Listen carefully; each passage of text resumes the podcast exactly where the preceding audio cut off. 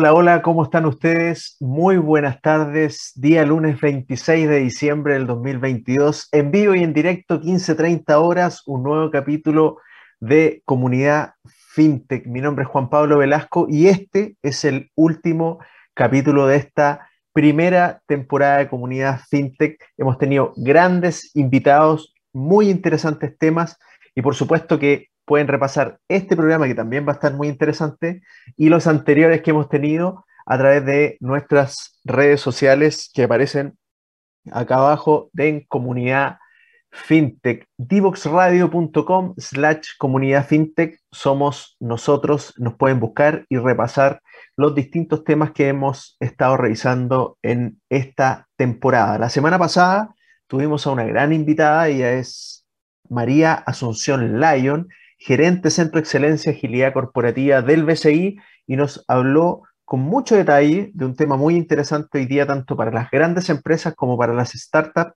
que es la agilidad. Cómo funciona, cuáles son sus características, cuáles son sus beneficios, cómo ellos han podido, han podido aplicar la metodología de la agilidad dentro de una gran corporación, pero cómo esta metodología también tiene la gracia de poder ser aplicada en el día a día a cualquier empresa, a cualquier startup. Así que invitados de todas maneras a repasar ese capítulo de la semana pasada. Y nos vamos a nuestra primera pausa porque ya volvemos con el invitado del día de hoy. Divoxradio.com Codiseñando el futuro.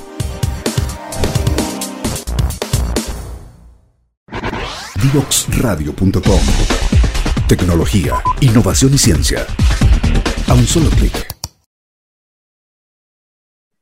Ya estamos de vuelta en Comunidad FinTech, nuestro último programa del año 2022 y último programa de esta temporada, de esta primera temporada acá en divoxradio.com. El día de hoy tenemos a un tremendo invitado. Él es Sebastián Parot. Él es CEO de Migrante, esta fintech que le ha ido muy bien, nos va a contar detalles. Y hoy día vamos a hablar con Sebastián sobre las empresas tech, pero con propósito. Así que muy bienvenido, Sebastián. Muchas gracias por estar acá en Comunidad FinTech. No, muchas gracias, Juan Pablo, por la invitación. Ojalá sea el, último de la temporada y el mejor. ¿ah? esa, es la expectativa que teníamos, Sebastián. ¿ah? Por eso te invitamos, a, te invitamos a ti. Oye, Sebastián, eh, para los que estamos un poquito más metidos en el, en el mundo fintech, eh, sabemos muy bien de qué se trata migrante, pero hay mucha gente que nos está escuchando ahora y no sabe lo que es. Ha escuchado alguna cosa, ha visto alguna noticia en el diario, pero realmente en lo fino no sabe qué es y qué hace. ¿Nos podrías contar un poquito? Feliz, feliz, porque algo que yo creo que me apasiona y le apasiona a todas las personas que trabajamos en migrante.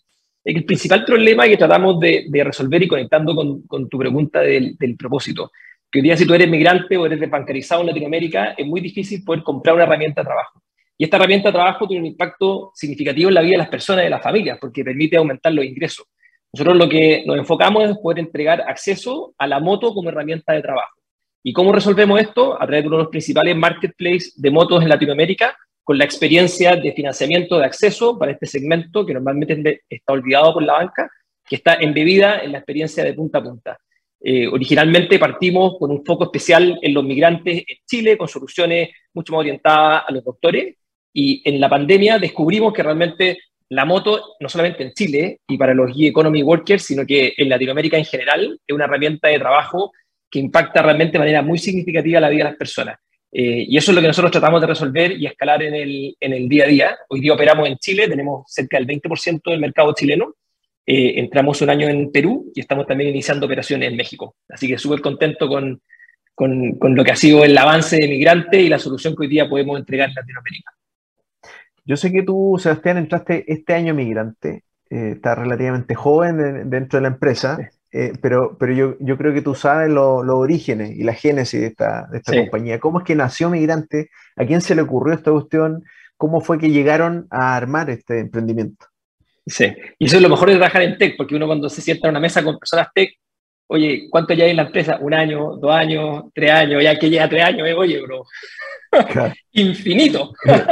el histórico, el histórico de la compañía.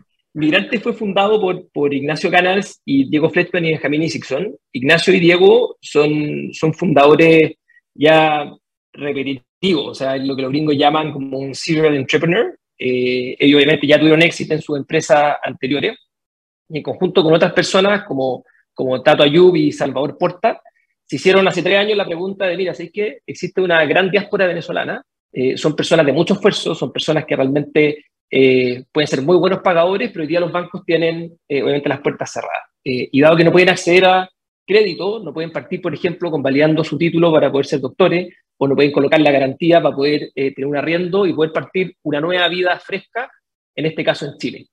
Y así nace hace tres años Migrante, y la verdad es que con un súper buen track record en, poder prestar plata, en, poder entregar oportunidades a este segmento, fue que en pandemia, obviamente como todas las empresas tuvimos que, adaptarnos, en pandemia descubrimos con la escasez de las motos eh, que había mucha demanda también en la moto como herramienta de trabajo. Y ahí fue ese descubrimiento de decir, ah, mira, la moto en el segmento no solamente migrante, sino que es bancarizado, es realmente una herramienta que puede impactar de manera significativa la vida de la gente. O sea, es la diferencia entre aumentar o no aumentar tu ingreso familiar y con eso, por ejemplo, poder entregar mejores condiciones a tu familia de hogar, de educación y de salud. Eh, entonces, es un poco la, historia de cómo, cómo parte de fondo y luego pivoteamos hacia este modelo que es la moto como herramienta de trabajo. Ahora, Sebastián, em, para que vayamos entendiendo también, los bancos funcionan con un análisis de riesgo a, a los potenciales clientes o a los actuales. Eh, y efectivamente, em, esa, esa distinción del riesgo de un migrante con desconocimiento de su historial, eh, y probablemente en muchos casos, no lo sé cómo funcionan ustedes, pero a lo mejor sin papeles, etcétera, probablemente tienen unos niveles de riesgo tan altos que el banco, por, por, esas razones que no les da acceso a la, a la banca, eh, pero hay un riesgo asociado, digamos, a eso. ¿Ustedes, están, ¿Ustedes estuvieron dispuestos a bancarse ese, ese, riesgo o ustedes tienen métricas tales que permiten también rebajarlo? ¿Cómo funciona ahí? Eso, eso es lo mágico, del, no lo mágico, la verdad es que hay, hay ciencia detrás. Eh, pero lo que descubrimos en este segmento es que el segmento tradicionalmente, la banca lo veía como un segmento muy riesgoso. ¿Y por qué? Porque cada uno de los bancos es bueno y las instituciones financieras son buenos y somos buenos para poder identificar el riesgo de un segmento, que no necesariamente es la misma lupa que uno tiene que usar para poder entender el riesgo crediticio de un segmento distinto. Entonces, lo que pasaba tradicionalmente en Chile eh, y también pasa lo mismo en Perú, lo mismo pasa en Colombia, lo mismo pasa en México. Cuando uno mira el segmento de migrante o el segmento bancarizado, uno trata de poder mirarlo con la lupa del segmento que uno sabe hacer. Y nadie sabe realmente hacer bien el segmento de bancarizado y el segmento de migrante. Lo que nos pasó a nosotros es que teniendo muchos contactos con el mundo de los migrantes, fuimos capaces de poder entender de que había un segmento súper particular que le empezamos a prestar, que realmente desempeñaba súper bien. O sea, nuestras tasas de, mora y en particular nuestro gasto por riesgo está por debajo del promedio de la industria. Eh, pero es por la, la, forma que nosotros vemos el riesgo, es distinto a lo que tradicionalmente lo ha visto la banca. Y a partir de ese segmento que nosotros luego hemos ido expandiendo nuestra fase, también teniendo que aprender a ser el desbancarizado, que se comporta de manera distinta que el, que el migrante. Diría que esa fue la gracia. O sea, cada empresa mira desde su rincón, y a nosotros también nos pasa con nuestro segmento, mira desde su rincón, y realmente no entendemos que tenemos que aplicar una lupa distinta para poder entender un segmento diferente. Y obviamente no significa que uno preste plata a destajo en el segmento, sino que uno aplica reglas distintas para poder descubrir los buenos pagadores de los mal pagadores y poder de esa forma poder entregarle a los buenos pagadores, a los potenciales buenos pagadores, una oportunidad para que mejoren su calidad de vida. Perfecto. Entonces entiendo que al final esto no es abierto a todos los migrantes, sino que efectivamente dentro de los migrantes hay un descreme por parte de, de, ustedes eh, que hace que eh, eligen finalmente quiénes van a ser los, sus clientes. Sí, siempre. nosotros tenemos, esa pregunta me la hacen harto, así como, oye, ustedes no tienen política de riesgo, ¿no? Nosotros tenemos una política de riesgo, pero es una política de riesgo que está definida por los segmentos donde operamos. Lo mismo, hoy día estoy acá en, nuestra oficina en Lima. Nosotros en Lima prestamos un 50% migrantes, que son principalmente venezolanos, un 50% peruanos desbancarizados. Hoy día la banca tradicional no entregan y cuando van, por ejemplo, a comprarse una moto, si quieren comprar una moto, no pueden pagar con la cuenta del BBVA porque no tienen cuenta del BBVA, no tienen línea de crédito con BBVA o con BCP y por lo tanto necesita de una, de una financiera o en este caso una fintech que sea capaz de entenderlos con la correcta lupa. Pero no significa que le prestemos a todos, significa que nosotros tenemos que ser capaces de poder seleccionar cuál es el verdadero riesgo del cliente que tiene menos riesgo que uno realmente puede prestarle la plata. Este es el único negocio, y siempre le digo a los que están partiendo en fintech, prestar plata es el único negocio que es demanda infinita. Lo, lo difícil es cobrarla. es verdad, es verdad. Oye, Sebastián, ahora, uno piensa que por la contingencia latinoamericana, en específico lo que está viviendo Venezuela, uno puede decir, ya claro, efectivamente ellos han tenido un crecimiento grande o le ha ido bien, porque hay una contingencia en este, en este minuto, en estos años, que ha ido ocurriendo es que están saliendo muchos venezolanos buscando sus nuevos destinos y como decías tú, muchos de ellos son profesionales de alto nivel técnico, etcétera, etcétera, pero necesitan partir de otro lado de alguna manera. Y esto efectivamente les da una, una vía de escape o algún camino de salida. Ahora, ¿Qué tan escalable es eso? ¿Cuánto necesitáis siempre que esté ocurriendo un, un, un, tema de Venezuela?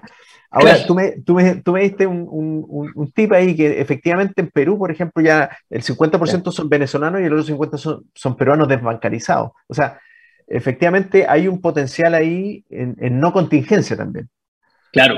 Nosotros hoy día el foco nuestro, o sea, primero, el segmento migrante es un segmento grande. O sea, en Chile estamos hablando solamente en venezolanos más de medio millón de venezolanos que hoy día viven en Chile. En el caso de Perú, Lima, dentro de las tres ciudades con mayor concentración de venezolanos en todo el mundo. Entonces, estamos hablando que realmente es un mercado grande, si mirar el mercado de, los migrantes. Ahora, dado nuestro, nuestro nivel de inversión y la escala que nosotros estamos eh, buscando, nosotros abordamos también el segmento, eh, el segmento bancarizado, y no solamente por un tema de escala, sino que además porque vemos que el problema social existe. Nosotros, un poquito linkeando con el problema de, de las empresas con propósito, nuestro foco, obviamente, es construir un negocio sustentable, por eso nosotros decidimos hacer una empresa en una fundación. Nosotros también estamos muy motivados por el problema social que hay que, resolver y vemos que ese mismo problema que, está hoy día en el segmento de los migrantes existe también en el segmento desbancarizado. Y en Perú somos básicamente una fintech que hoy día diría que somos mitad migrante y mitad segmento desbancarizado, financiando peruanos que hoy día los bancos les cierran las puertas, que son muy buenos pagadores y que con una moto pueden aumentar su ingreso.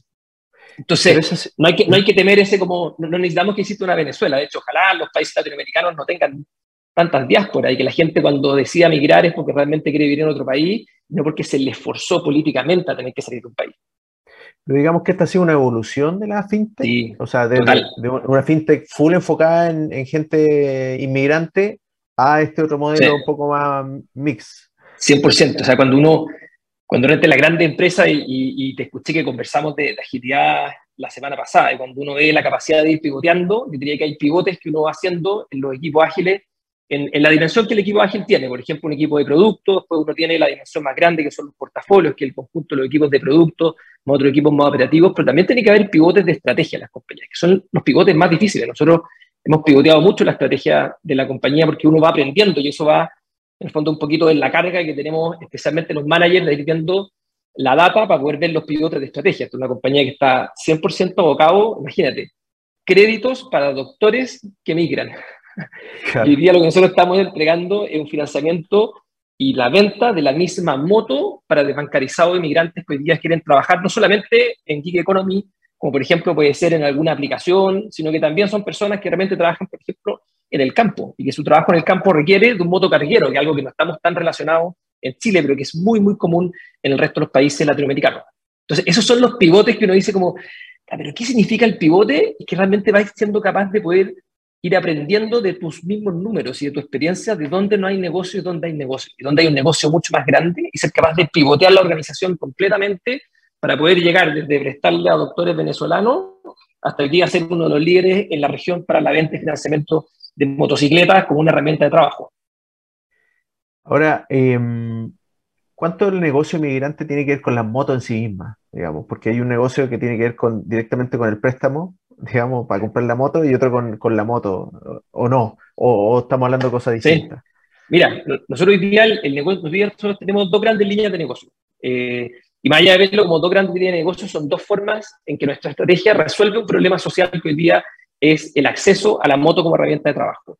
Tenemos un negocio que nosotros le llamamos el negocio dealer, eh, que hoy día nos paramos con dealers tanto en Chile, en Perú y ahora recientemente en México para poder financiar en el fondo con una persona que decide iniciar su viaje de compra de manera offline y que prefiere ir a la tienda a comprar su moto, estamos nosotros para poder a esa persona que es una venta incremental para el dealer, poder financiarla para que realmente pueda tener su moto y empezar desde ese momento a poder mejorar los ingresos, a poder consolidar sus sueños y poder mejorar la calidad de vida para su familia.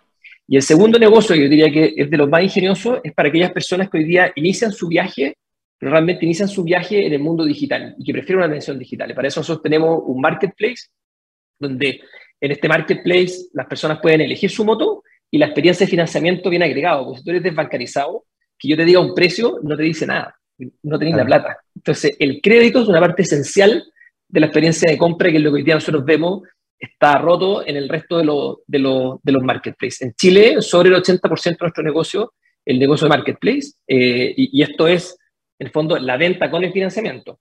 Eh, en Perú, más o menos la mitad. Perfecto. Oye, cuando tú decías que en Perú hoy día están 50 y 50, 50 migrantes, 50 peruanos, em, ¿cómo, ¿cómo está eso en los otros países? ¿Cómo está eso en Chile, por ejemplo? en Chile se ha dado bastante similar. hoy día nosotros somos más o menos 50 migrantes, 50 peruanos. El caso mexicano es un, es un caso distinto. O sea, a diferencia de Chile y Perú, donde hubo una diáspora venezolana muy fuerte en los últimos 10 años, con, una, con un foco mucho más importante en los últimos 5 años en el caso chileno, eh, en el caso mexicano lo que nosotros podemos ver es que el desafío está más en la población desbancarizada, que es propiamente tal mexicana. Eh, nosotros llevamos hoy día poco tiempo en México, llevamos seis meses y obviamente uno uno puede hablar con mucho más propiedad de los mercados donde uno lleva más tiempo. Esta cuestión práctica de, yo viajo a Lima cada tres semanas, por eso conozco mejor el, mercado limeño y semana a semana voy aprendiendo. la, gracia de una startup es que somos muy buenos para poder ir aprendiendo semana a semana. En el caso mexicano, el, el migrante es más de paso. Eh, entonces nuestro foco está mucho más en resolver el problema a la familia mexicana desbancarizada. ¿Cómo, ¿Cómo, funciona ahí eso, Sebastián, eh, en el sentido de que efectivamente eh, tú me dices que en Chile está más o menos igual que en Perú, es decir, 50 y 50, 50 migrantes, 50 chilenos. Ese 50% de chilenos que ustedes abordan y que resuelven su problema, eh, ¿cómo es que la banca no ha podido evolucionar hacia ese sector? Porque tú me decías, está bien, el migrante nosotros hicimos una evaluación distinta a la que hacían los bancos, pero ¿qué pasa con, ese, con esa gente que hoy día en Chile todavía está desbancarizada?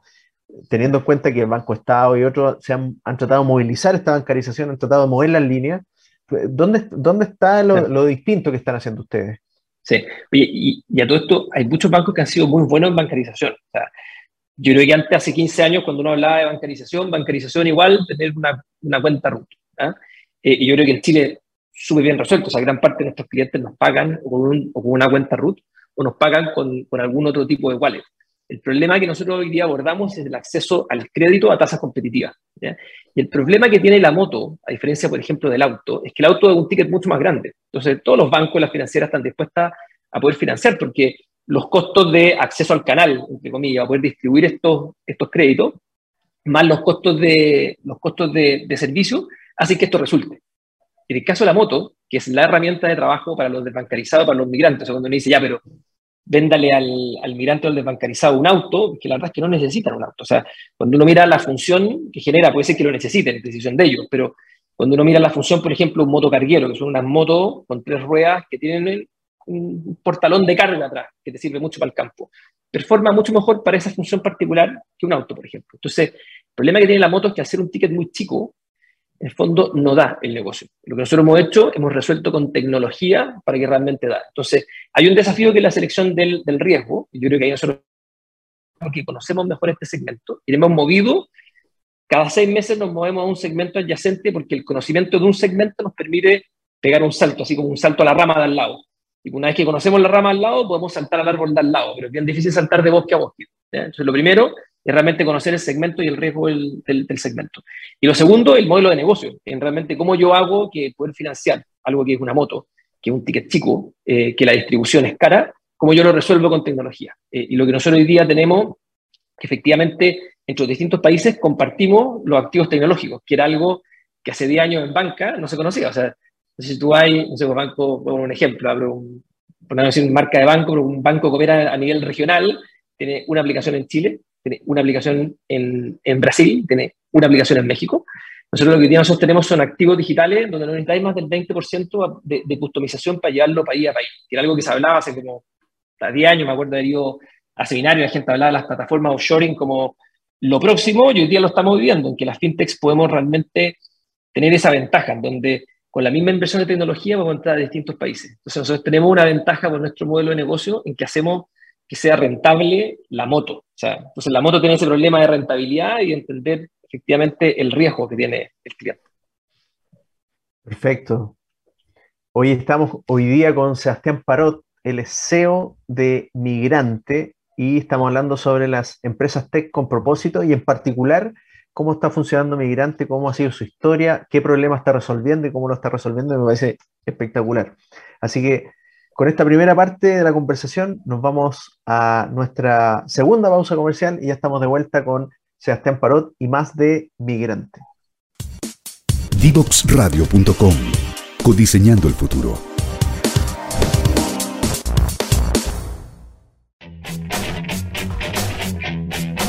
Divoxradio.com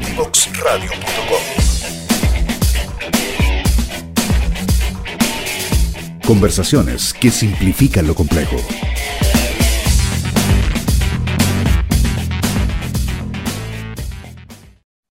Y ya estamos de vuelta en Comunidad FinTech, último capítulo del 2022 y de esta temporada acá en divoxradio.com. Estamos hoy día con nuestro gran invitado Sebastián Parot, él es CEO de Migrante. Estamos hablando sobre las empresas tech con propósito. Eh, Sebastián, ¿Qué pasa si yo soy un desbancarizado, estoy viendo este programa, me, gusta lo que estoy escuchando? ¿Cómo hago yo para acceder? ¿Cómo, cómo, cómo puedo acceder a esa moto que me permita empezar una nueva vida?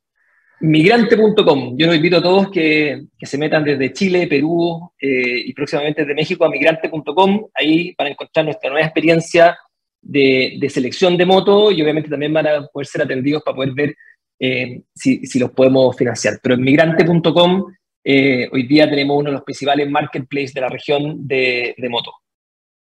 Perfecto.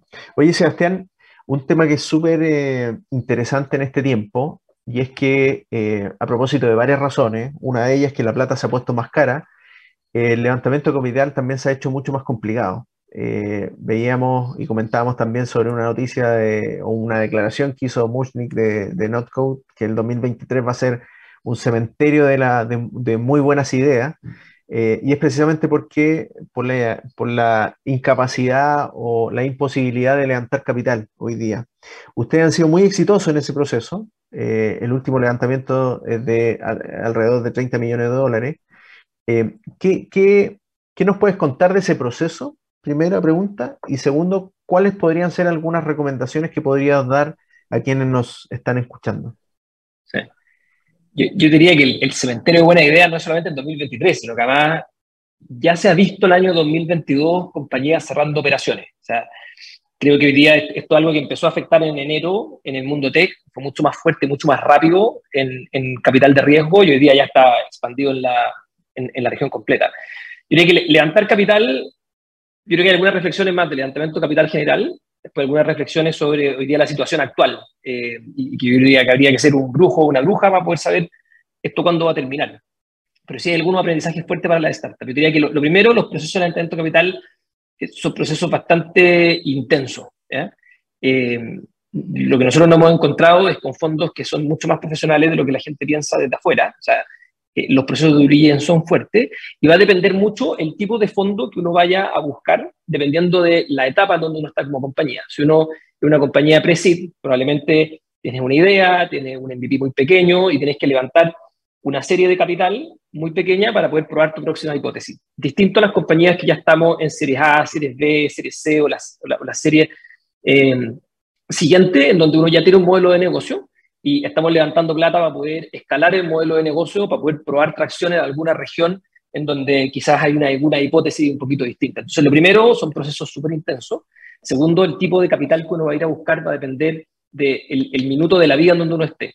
Yo creo que en relación a la contingencia, lo que nosotros hemos visto es que las series para empresas de serie A, serie B o serie C, el mercado lo que se dice es que está mucho más seco que las series previas. ¿Por qué las series previas son un poquito más fáciles? Porque son tickets más chicos. Entonces, el inversionista es un inversionista más local. Normalmente uno no ve fondos grandes tipo SoftBank invirtiendo en pre-series. O sea, SoftBank son, son, son tickets grandes en series A que sean muy, muy grandes, o series B, o series C, o algunos bridge. Entonces, lo primero es, yo creo que hay una, está mucho más seco el mercado en las series A y posteriores. Eh, y lo segundo es que el mercado hoy día tiene una preferencia y esto suena un poquito ridículo y lo conversábamos en la, en la tanda comercial, como buena esa conversa, eh, lo conversaba en la tanda comercial, que yo creo que el, mercado se olvidó en los últimos cuatro años de la palabra EBITDA o resultado operacional. Eh, Y, lo que va a pasar ahora con esta recogida de plata es que vamos a ver realmente en la playa quiénes están con traje de baño y quiénes no. Entonces, primero, mucho más difícil levantar capital. Entonces, la primera recomendación es que realmente el run rate de las compañías, que es el tiempo que uno tiene sobreviviendo con la caja actual, hay que planificar para poder estar realmente tranquilo hasta el año 2024 por lo menos.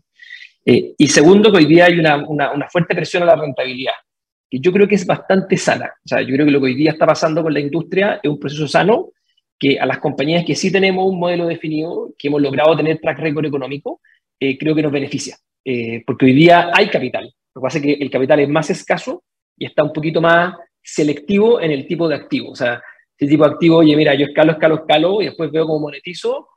La verdad es que debería haber un producto con demasiada atracción para que haya apetito por parte de la, de la industria capital de riesgo.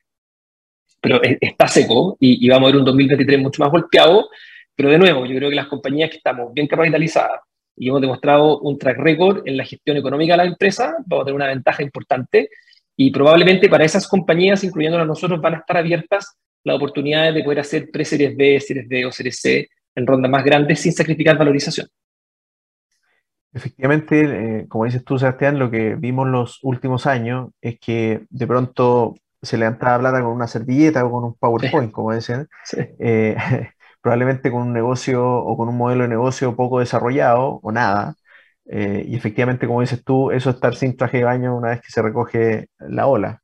En ese sentido, ganar plata es una cuestión importante para todas las startups que nos están escuchando y por supuesto que para migrante también, y en ese sentido tiene un modelo de negocio bien desarrollado. Sí, eso, eso de dos maneras. Em, y, yo creo que también es la disciplina interna de poder ir moldeando el negocio. Eh, y esto pasa no solamente en las startups, sino en todas las compañías. Uno siempre, cuarter a cuarter o trimestre a trimestre, va viendo que hay distintos desafíos. Si, tu objetivo es crecer o tu objetivo es rentabilizar, cuarter a cuarter va a tratar de mejorar algunos márgenes, va a tratar de mejorar tracción dentro del producto. Y uno se da cuenta si es que está metido en el ADN de la compañía el realmente tener un foco y un cuidado por la rentabilidad. En el caso de nosotros, esto suena como un poquito absurdo, pero para nosotros cierra el mes y cuando nosotros cerramos el mes, en el día 2, 3 o 4, revisamos los unit economics de todos los países por tipo cliente, los PNL de todas las regiones donde operamos, eh, si estamos desviados en presupuesto o no. Mucha gente del mundo tech puede decir, oye, un poquito old school. No, no es old school, es una muy buena práctica del sector tradicional que mm. creo que las tech tenemos que ir adaptando. Para nosotros es natural porque nosotros siempre hemos tenido, dado un poquito como el ADN de la compañía por los fundadores, que fundaron sus compañías anteriores en un mundo de escasez de capital. Hace 10 años cuando, por ejemplo, Diego y Ignacio levantaron Lemon Tech y Habla, no existía la abundancia de capital que existía en los últimos cinco años. Entonces, nosotros sí tenemos internamente una disciplina de ir midiéndonos en, en la rentabilidad media mes, pero yo creo que son prácticas que todas las empresas, el hecho de que haya compañías que no lo tengan, yo creo que es una súper buena práctica. O sea, realmente ir viendo cómo uno cerró el mes, ver bien cómo están los PNL y después tomar medidas para poder ir realmente evolucionando el PNL según la estrategia de la compañía. PNL es estado resultado, en ese caso. Exactamente, y así como eh, las grandes empresas tienen que aprender de las startups en agilidad, en flexibilidad, que lo, lo hablábamos la semana pasada con la, con la gerente del BCI, que efectivamente ellos absorbieron esa, esa, metodología, así también las startups tienen que aprender también del mundo corporativo en todas estas métricas de KPI y seguimiento de, de datos. Y yo creo también, claro, si uno es una startup muy chiquitita, el resultado es más fácil.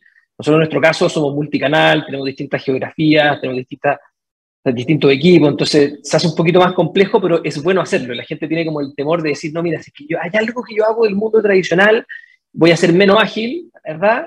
Es que todo depende de cómo tú lo hagas. Nosotros hemos logrado implementar esto manteniendo el nivel de agilidad de la compañía. O sea, la agilidad no, no implica un dicho de campo, no es la cueca en pelota arriba del piano. De hecho, la agilidad es, es mucho más estructurada de lo que uno piensa. ¿ya?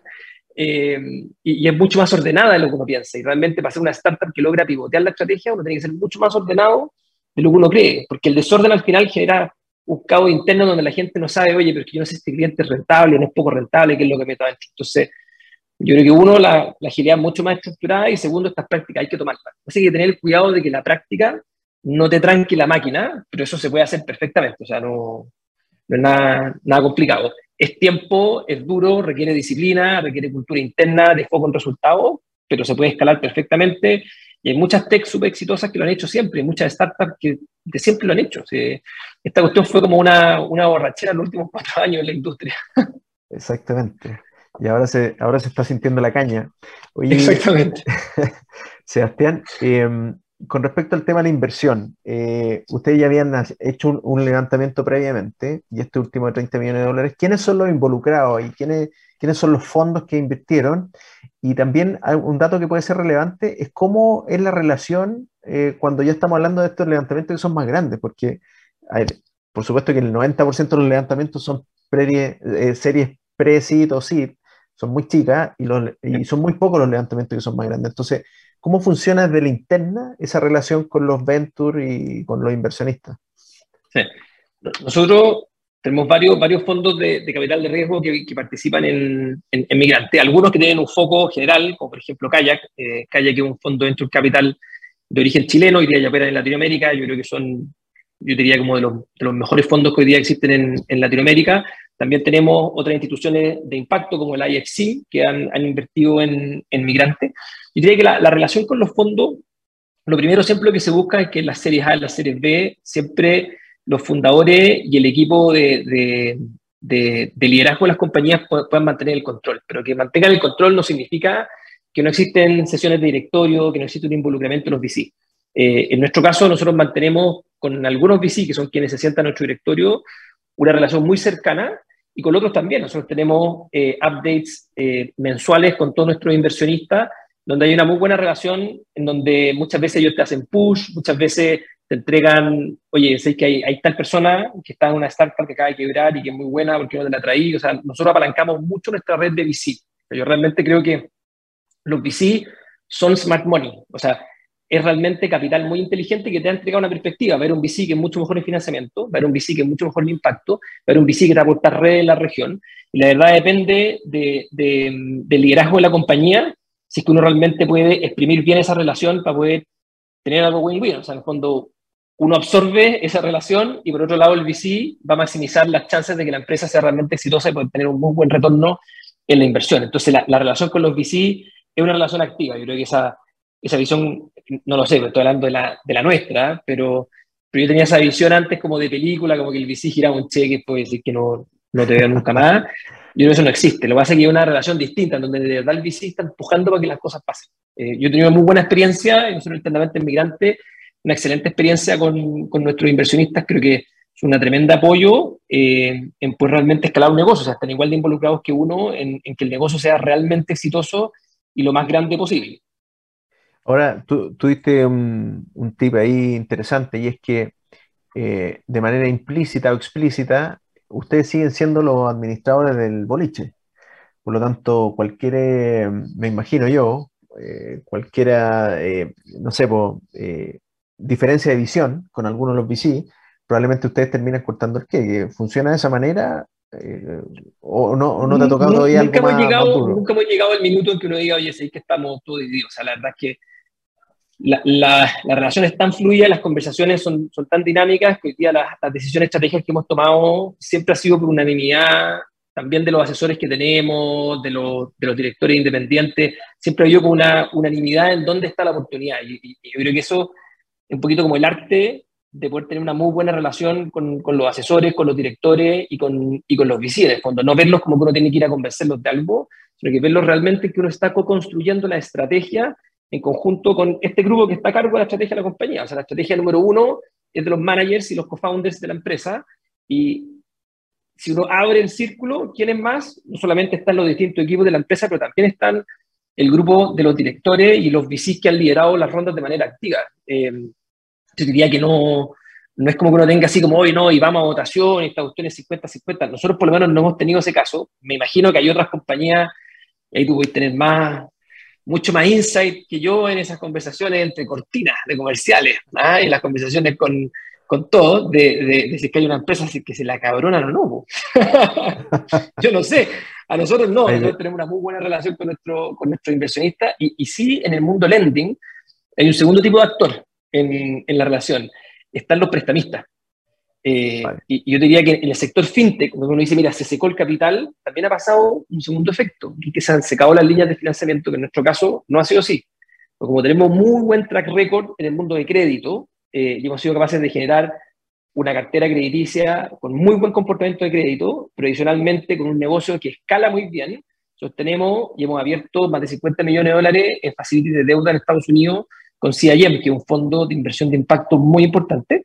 Eh, pero también es, es un stakeholder súper importante para las compañías. Nosotros tenemos una relación con ellos del día a día, en cómo nosotros vamos manejando el negocio en los distintos países. Maravilloso. Oye, em, y bueno, estábamos hablando de eh, contingencia, del levantamiento, de los levantamientos de capital, de, de la forma, cómo, cómo, lo hicieron ustedes, cuál es la relación con los VC, eh, y de que efectivamente Migrante es una empresa con propósito. En definitiva, Sebastián, eh, ¿cuál crees tú que son las grandes ventajas de ser una empresa con propósito? Muy buena pregunta. Pues, propósito es como el tema así, todos hablan, hipermanoseado. Eh, yo de verdad estoy convencido que, al igual que uno decía hace 20 años, oye, es súper las compañías tengan estrategia, o hace 80 años, cuando se empezaban a hacer presupuestos las compañías, en los años 20, en los años 30, era como el gran tema. ¿ah? Eh, yo, trabajé en McKinsey antes, y McKinsey partió hace mucho, mucho tiempo en Estados Unidos, y era como el proyecto que se vendía, te vamos a ayudar a hacer un, un presupuesto anual, ¿ya? Yo creo que esta conversación de propósito que vamos a tener va a ser una, una, una conversación media evidente 20 años más, ¿ya? Eh, pero primero, el, el ser una empresa con propósito es enfocarse mucho más en el qué problema resolvemos y el cómo resolvemos ese problema que genera un impacto dentro de la sociedad. ¿Ya? Y es distinto ser una compañía que tú tenés tu core business y uno trata como de minimizar el impacto negativo que tiene la empresa. Entonces, como el, la antítesis de eso viene a ser la empresa con propósito, que realmente uno moviliza a la organización. Yo diría que hay varias ventajas de ser una empresa con, con propósito. La primera es que el plano estratégico de uno es un plano estratégico un poquito más amplio, eh, porque al uno tratar de enfocarse en un problema social grande, uno tiende a ver el problema primero viendo todos los actores que están involucrados en, en, la solución. O sea, para nosotros, por ejemplo, las redes de los dealers locales son fundamentales, en la forma que nosotros distribuimos las motos. ¿Ah? O sea, uno lo compra en migrante.com, tú la retira en un, en un, dealer en el caso de Perú. Eh, entonces, por lo tanto, nosotros tenemos una visión más de ecosistema. Y lo segundo es que también te invita a poder evaluar algunas ideas que cuando uno la mira con un tamiz tradicional, uno realmente podría encontrar que es una locura, pero cuando uno mira el tamiz del propósito, uno sabe que es fundamental para que la compañía sea lo que está llamada a hacer, pero de una manera rentable. Y, y ahí entra el factor de los managers de ser capaces de resolver ese problema, pero desde un punto de vista rentable. Entonces, lo primero es que, como que la malla estratégica de la compañía es mucho más amplia. ¿ya? Entonces, yo creo que uno captura más oportunidades que de otras formas no se podrían capturar. Segundo, tiene un efecto fundamental en los equipos. O sea, levantarse en la mañana para poder resolver un problema de desbancarización que afecta a más de 150 millones de latinoamericanos, yo encuentro que es el mejor desafío que he tenido en mi vida profesional. y, y, he tenido muchos trabajos antes que aprecio un montón a la gente, las organizaciones. Yo soy un agradecido de mis trabajos anteriores porque me han hecho lo que soy. Eh, no, no, no, soy del típico que anda hablando mal detrás. Al contrario, un agradecido de la vida. Pero, pero creo que el poder levantarme en la mañana y poder decir, este es el, el problema difícil que tenemos. Son 150 millones de personas y nosotros vamos a poner un granito, poder entregando una solución para quienes requieran puedan comprarse una moto y poder mejorar su ingreso. Entonces, lo primero, lo segundo, este un efecto fundamental, no solamente en la atracción de talento, y en todas las entrevistas que la gente que tengo, la, oye, ¿por qué te interesa migrante? Una de las top tres razones, siempre, el propósito de la compañía. Y el poder invertir mi tiempo no solamente por una retribución económica, sino que por saber de que todos juntos como equipo estamos teniendo un impacto en el país y en la región. Yo diría que eso, esos dos elementos son, son fundamentales en cómo uno mira la estrategia y cómo uno mira, y cómo uno mira los equipos. Y lo tercero, yo creo que cada vez tenemos más inversionistas que están mirando las compañías con propósito. Yo creo que en el, en el largo plazo, el ser una compañía con propósito te permite ser mucho más sustentable, uno, porque te insertan mejor en la comunidad donde uno opera, y es porque la naturaleza de lo que uno hace es bueno, no es porque uno chipee plata como de, de, por lado, que era la antigua forma de responsabilidad social empresarial en, en los años 90. Eh, pero creo que además el propósito es hacer algo imperativo dentro de las compañías. Entonces va, va, a ser como el presupuesto, en 80 años más probablemente va a tomar un poquito, un poquito más de tiempo a que eso evolucione, pero, pero creo que las compañías con propósito tienen un edge adicional. De muchas veces es más difícil ser un manager en una compañía con propósito porque dado que el, el, el desafío es tan grande, uno necesita poner más cabeza y creatividad en cómo realmente uno construye un negocio sustentable, porque nosotros no somos una fundación. La gracia de las empresas con, con propósito, lo preguntaste versus las empresas tradicionales, pero versus las fundaciones que tienen que seguir existiendo y cumplir un rol súper importante, igual que el Estado y el regulador, es que si uno logra realmente resolver el problema, pero sustentablemente económica, o sea, sustentablemente desde el punto de vista económico, el capital es mucho mayor para poder escalar la solución. O sea, uno puede ir de una compañía que entrega oportunidad de integración económica a 5.000 personas a un millón de latinoamericanos, porque el modelo te lo permite. Y van a haber muchos inversionistas, fondos de pensión, los fondos en que nosotros invertimos nuestros ahorros, que van a estar dispuestos a poner un ticket en tu compañía para poder escalar el modelo de negocio. Entonces, es un win-win social. Maravilloso. Súper clara la respuesta, además, Sebastián. Oye, y para ir cerrando, ¿qué esperamos para Migrante en el futuro? ¿Cómo ve el tema de la electromovilidad y en qué otros países también van a estar eh, eh, haciendo crecer su, participación? Excelente, mira, nosotros lo, primero, eh, hoy día estamos enfocados en poder tener la mejor solución con una experiencia uno increíble de punta a punta a nuestros clientes. Nosotros ponemos foco realmente a que esta experiencia, que tradicionalmente está una experiencia rota entre la compra y el financiamiento, sea una experiencia best in class en, en, los países donde operamos. Segundo, hoy día tenemos un foco en escalar nuestro negocio en Chile, en Perú y en México. Estamos hablando una cuarta geografía que todavía no, no, no es pública. Y lo tercero, ahora que tú lo mencionáis, es electromovilidad. Nosotros venimos hace un año experimentando en piloto, eh, de hecho estamos cerrando ahora un piloto con unas principales eh, aplicaciones a nivel latinoamericano para poder testear electromovilidad. Nosotros estamos convencidos como compañía de que nosotros queremos toda nuestra flota eléctrica en los próximos 5 o 10 años.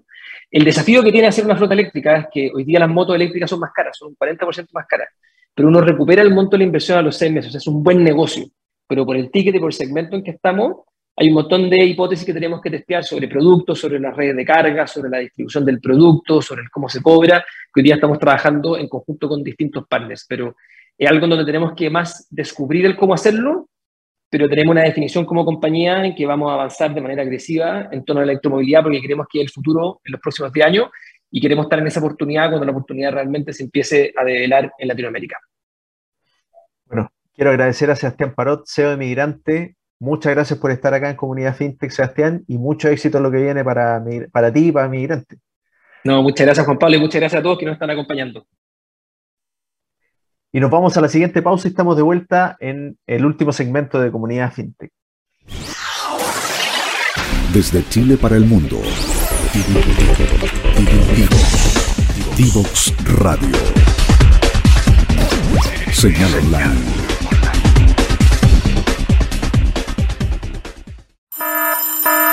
Ya comienza un nuevo programa en Divoxradio.com.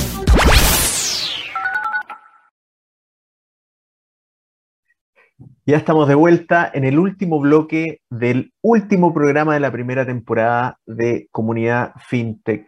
Y no me queda más que agradecer a Divox Radio, a BCI Labs, quien fue nuestro sponsor durante toda esta temporada, a nuestros grandes invitados que, con los cuales tocamos temas muy interesantes y que por supuesto pueden estar repasando nuestras redes sociales. Y por supuesto que ustedes, quienes nos acompañaron con vuestra sintonía en todos y cada uno de los programas que tuvimos acá en Comunidad FinTech. Nuestro fin, nuestro propósito, nuestro objetivo del programa siempre fue darle una mirada, un acercamiento, un doble clic al ecosistema FinTech, eh, tanto nacional como de la región. Y siento que ese, eso ha sido cabalmente cumplido, así que estamos muy contentos con el cierre de esta primera temporada. Para repasar este y los otros programas, como siempre, revisen nuestras redes sociales, divoxradio.com slash comunidad fintech. Muchas gracias, que estén muy bien y nos vemos pronto.